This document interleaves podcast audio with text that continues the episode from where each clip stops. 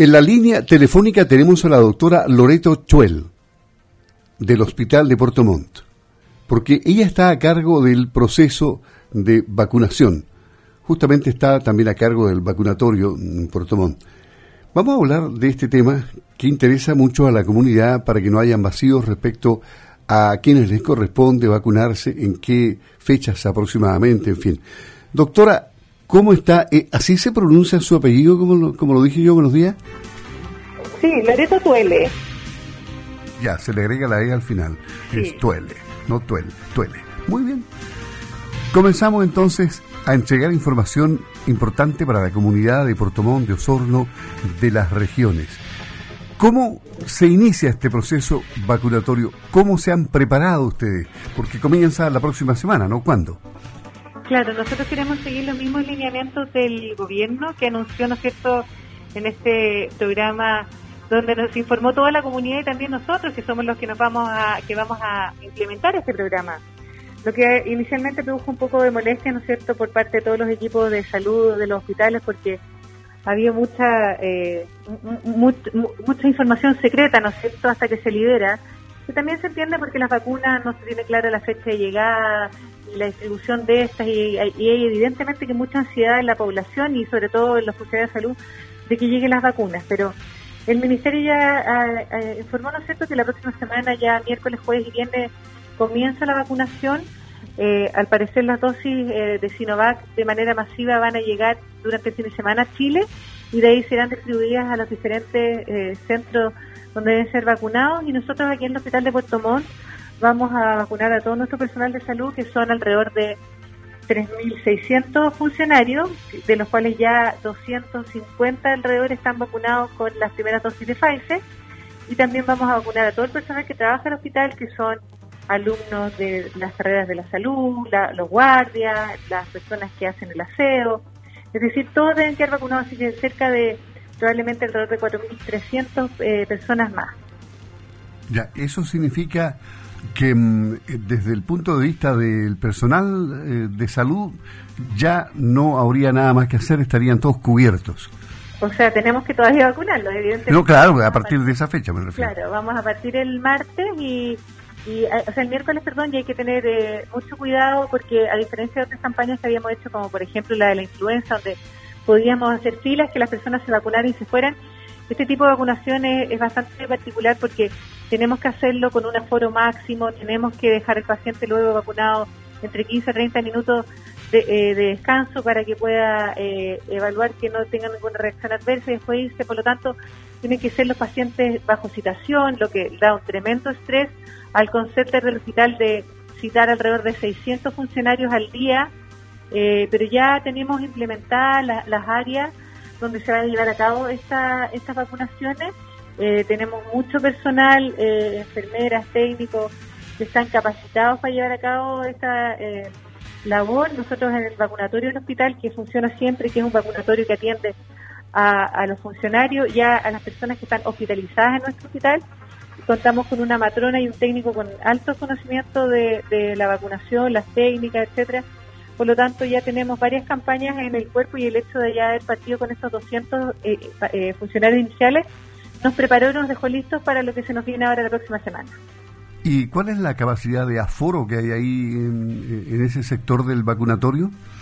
Bueno, nosotros nos vamos a ocupar del vacunatorio porque el vacunatorio en sí es una salita muy pequeña. Vamos a ocupar dos patios de luz que hay en el hospital que fueron, eh, se limpiaron, se pusieron todas las condiciones higiénicas y de tecnología correcta y eh, ahí van a ver alrededor de cinco puntos de vacunación con al menos eh, siete sillas cada punto en una fila distanciada con distanciamiento para que las personas esperen una vez que están vacunados. Por lo tanto, tenemos un aforo alrededor de 60 personas por sala. Son unos patios muy grandes. Ya, eh, qué bueno, qué bueno que, la gente tenga la comodidad suficiente y la seguridad, además, eh, desde el punto de vista sanitario, para que no hayan aglomeraciones, ¿eh? que es una gran preocupación, me imagino, de la autoridad de salud. Claro que sí, de todas maneras, tenemos que preocuparnos de todos los detalles, no solo de, que la vacuna esté en la temperatura correcta, que la técnica de vacunación sea la correcta, que el paciente pueda ser observado por un rato eh, sino también hacerlo todo con los aforos, ¿no es cierto?, eh, que corresponde. Así que son varios puntos que tienen que cumplirse, pero eh, lo estamos logrando sin ningún problema y yo creo que esto nos va a poner muy buen pie para vacunar a todo nuestro personal y probablemente, y es algo que vamos a evaluar, ¿no es cierto?, después empezar a vacunar a los pacientes que tenemos hospitalizados. No se olvide que nosotros tenemos diariamente más de 200 pacientes con COVID hospitalizados en las diferentes unidades de unidades de cuidados intermedios, intensivos y en salas de medicina. Por lo tanto, ahí tenemos también una gran cantidad de pacientes que nosotros como hospital podemos probablemente, una vez terminado la meta de los funcionarios, eh, empezar a vacunar. Estadísticamente, de acuerdo a la historia de vacunación que ustedes tienen, ¿cuántos vacunan aproximadamente al día? Es que nosotros hemos, eh, nosotros en, un día normal de funcionamiento del vacunatorio se vacunan alrededor de 40 personas de las diferentes patologías crónicas, ya sean pacientes inmunosuprimidos, dializados, niños, etcétera. Son 40 eh, personas que se atienden al día prox. Pero durante las campañas eh, se pueden vacunar, por ejemplo, en las campañas de influencia hemos llegado a vacunar incluso hasta 600 personas en un día porque ponemos diferentes puntos, etcétera, que es lo que vamos a hacer también durante este proceso. Pero obviamente ahora la ahora va a ser por citación, me decía usted, eh, por, por, por edades. A ver, ¿por qué edades comenzamos el día miércoles? No, aquí no es por edades, la priorización dentro del hospital, eh, que va a ser una priorización bastante pequeña en el sentido desde el primero que se prioriza hasta el último que se prioriza van a pasar tres o cuatro días de diferencia, por lo tanto no va a haber tanto tiempo de espera entre uno y otro, pero vamos a partir con las unidades de paciente crítico que todavía no se han terminado de vacunar completa, que están expuestos a COVID, ¿no es cierto? Las unidades de UCI y UTI, que en este hospital ahora tenemos como cinco UCI y como seis UTI diferentes en diferentes lugares. Entonces, nos falta terminar de vacunar todos esos funcionarios, después todos los funcionarios de las unidades de emergencia, todos los funcionarios de el quinto piso que atienden pacientes con COVID, después todas las unidades eh, de hospitalizado, pediátrica, maternal, neonatología, y después todas las unidades de atención eh, eh, abierta, como son los policlínicos, y finalmente los funcionarios eh, administrativos del hospital. Esa va a ser un poco la priorización. Ya, o sea, con eso tenemos como, ¿para cuántos días? ¿Dos días?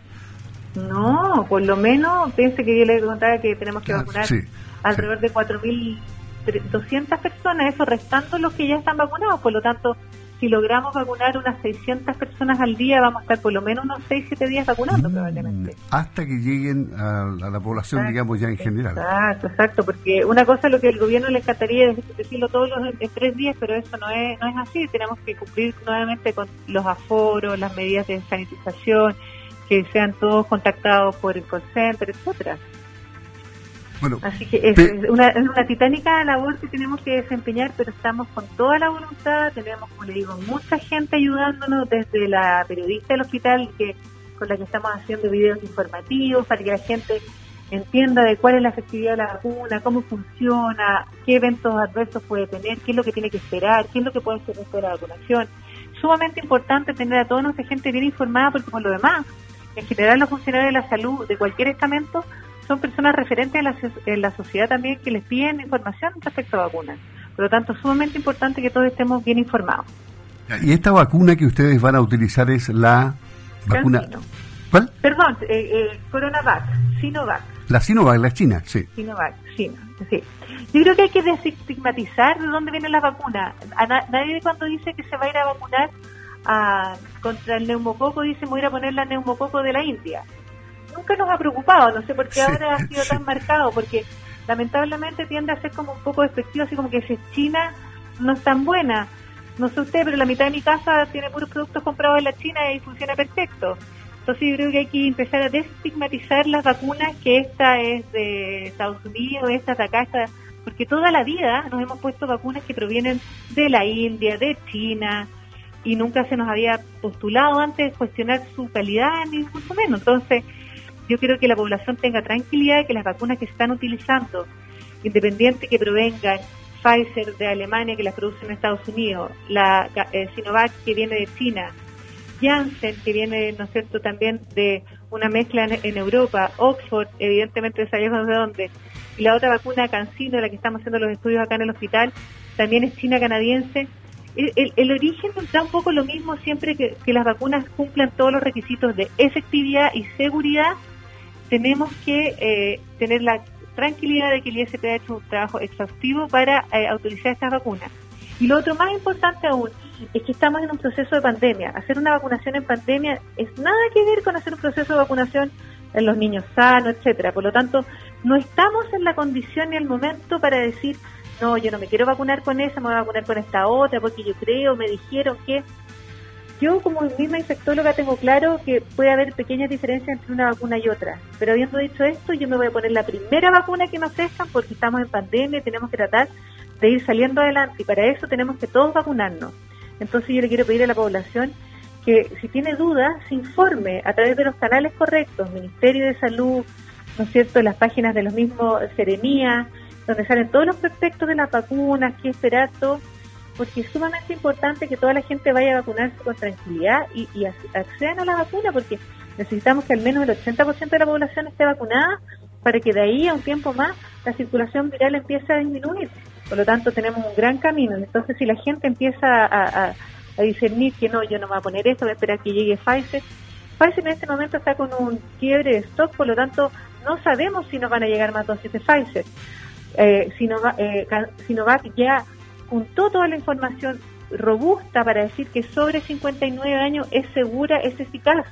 Por lo tanto, la vamos a utilizar en ese grupo etario también.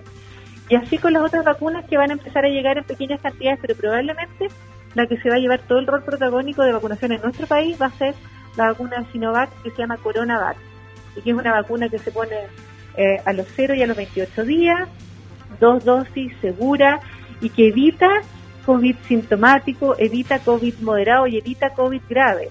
Las personas igual, una vez vacunadas, pueden infectarse. Y lo más probable es que sean como una infección asintomática, de ahí la importancia que las personas que están vacunadas mantengan el uso de la mascarilla, mantengan el lavado de manos, el distanciamiento físico, porque pueden estar infectados y transmitir ahora el virus a sus adultos mayores o a los niños pequeños, que en esta campaña de vacunación no está incluido ningún niño menos de 18 años. Por lo tanto, sumamente importante que la vacuna viene a sumar una medida de protección y no a cambiar lo que ya tenemos. O sea, no nos vamos a sacar la mascarilla, vamos a seguir lavando las manos, etcétera, etcétera. Súper importante.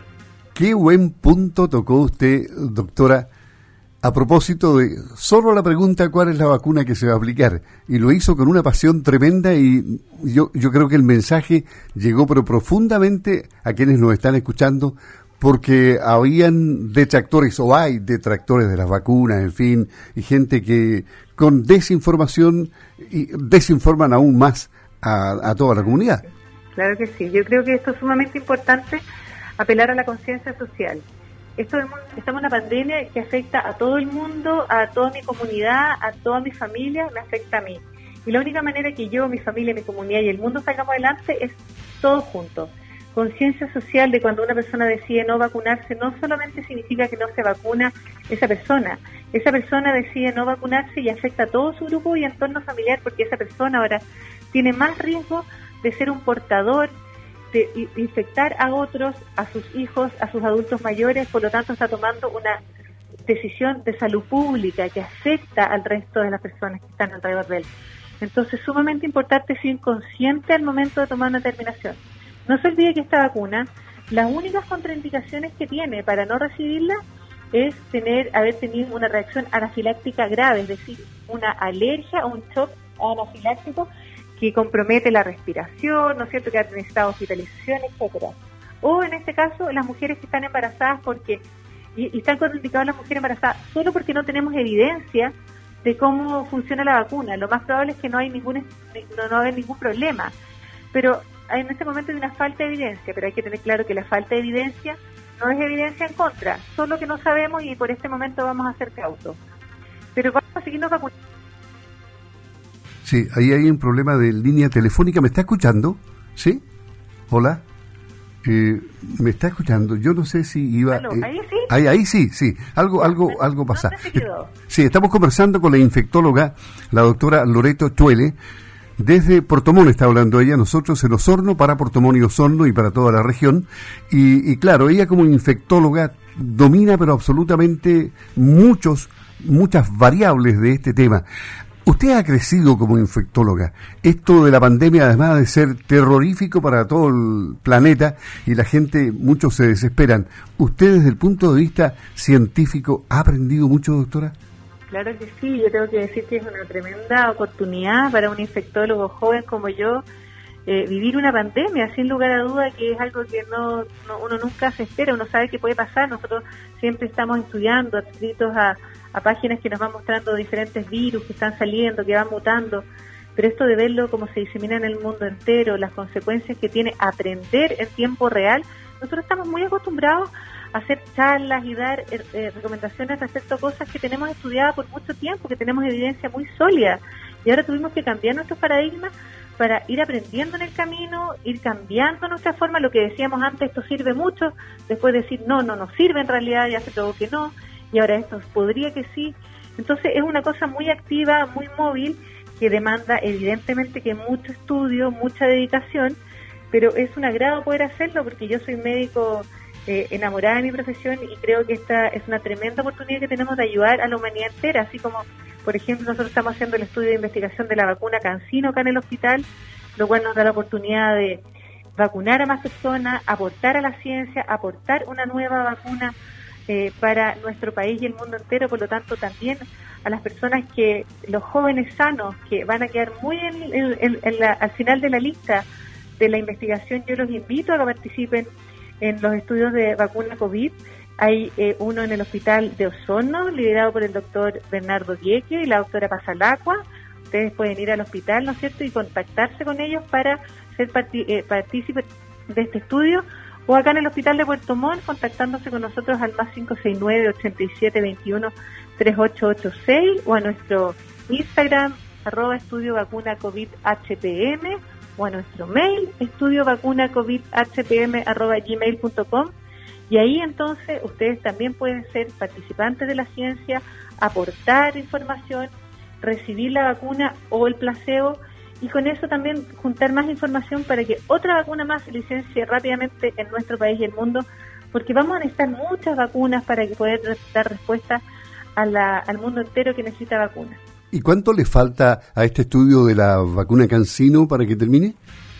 Eh, nosotros tenemos, nuestra meta son 800 pacientes enrolados y llevamos al momento 563, por lo tanto nos quedan alrededor de dos semanas más de enrolamiento, así que queremos invitar a la comunidad, a los adultos mayores, a los jóvenes, a todas las personas que quieran participar, bienvenidos son en nuestro estudio. Nosotros se contactan con nosotros a través de, los diferentes canales, el WhatsApp, el mail, nosotros les vamos a mandar toda la información para que puedan leer, porque claro, en este momento nosotros los personales de salud ya nos vamos a empezar a vacunar, los adultos mayores, pero ¿qué pasa con un estudiante universitario que tiene 20 años y es joven?